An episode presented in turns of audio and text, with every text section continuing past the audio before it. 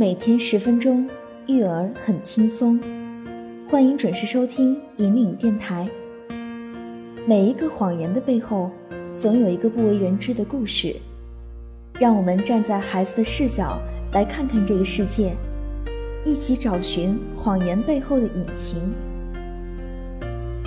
孩子的想象力是非常丰富的，很多时候会自己凭空想象一些不着边际的话。并说的和真事儿一样，这其实并不是孩子在说谎，而是孩子的想象力在发挥作用。有时，孩子把所想象的事物当成了现实，因为他还分不清想象的情景和现实之间的界限。有的父母往往把孩子的各种想象和说谎混为一谈，这样责怪孩子是很不公平的。第二点，说谎的目的是为了引起注意。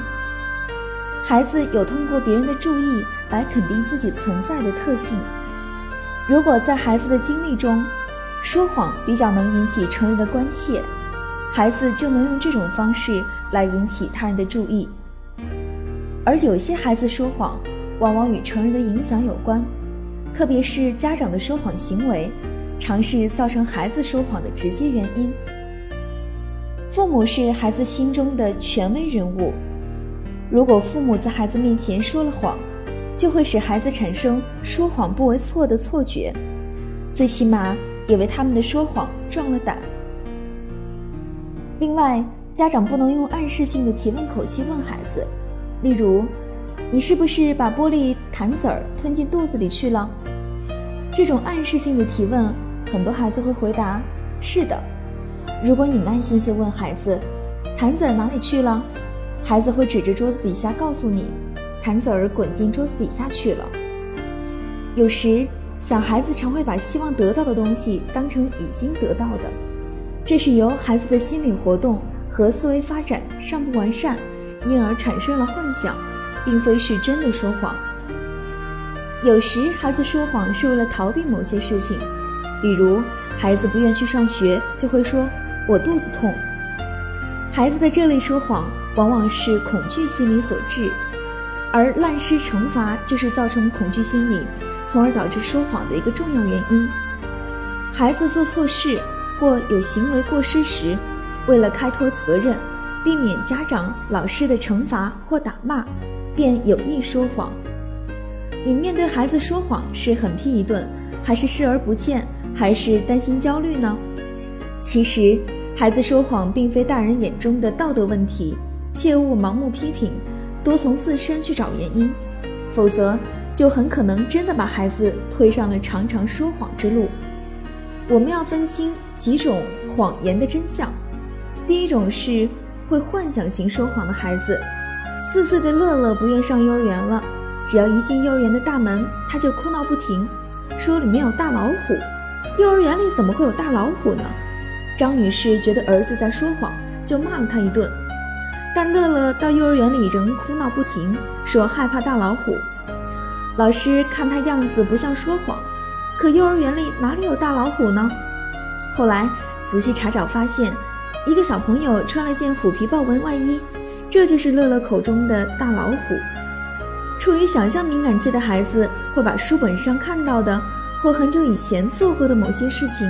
和现实混合起来，分不清现实和幻想。当乐乐看到虎皮外衣时，只想到虎皮的相似处，却分不出不同，于是出现了幻想型说谎，并不是有意说谎。所以，越是年龄小、想象力、创造力丰富的孩子，越容易产生幻想型说谎。遇到这种情况，家长不能随便给孩子扣帽子，这样会扼杀孩子的想象力。不妨告诉孩子什么是发生的，什么是想象的，让他逐渐把现实和想象区分开来。同时，要教孩子表达自己的想象，比如“我想”“我希望”。第二种类型的说谎是攀比型说谎，比如在周围看见邻居小朋友拿着妈妈新买的手枪，他虽然很羡慕，但嘴上却说：“告诉你们，我爸爸买了一支比你们的还要漂亮的冲锋枪。”攀比心理是导致周周说谎的原因。这也是无意撒谎，他只是满足自己的虚荣心。还有些孩子为了取悦父母和老师，赢得他们的表扬而撒谎，这也是为了满足自己受人关注、表扬的心理需求。遇到这种情况，家长要多表扬孩子的优点，满足孩子渴望被人关注的心理。此外，父母要以身作则，严格要求自己不在孩子面前说谎，对孩子或他人的承诺要认真的履行。犯错后要及时承认错误，并认真的改正。第三种类型的说谎是逃避型说谎。在这儿再举一个关于徐女士的案例。有一次，她亲眼目睹女儿将牛奶洒在地上，然而当她问起这件事情时，女儿却矢口否认，还说是隔壁邻居小朋友干的。因为做错事，害怕承担责任，或者不愿做某件事而说谎。这在年龄稍大的孩子当中普遍存在。对于逃避责任的孩子，父母应当明确自己的态度，告诉孩子自己只喜欢诚实的人，鼓励他们去说出真相。当孩子说出实情后，不要因为他做错事而责怪他，而要教他以后遇到此类问题的正确处理方法。这样既能培养孩子的自理能力，以后不再犯类似的错。也能防止孩子因害怕批评而说谎。反之，如果父母不引导，而是一味的批评，就会形成恶性循环，导致孩子面不改色的随意说谎。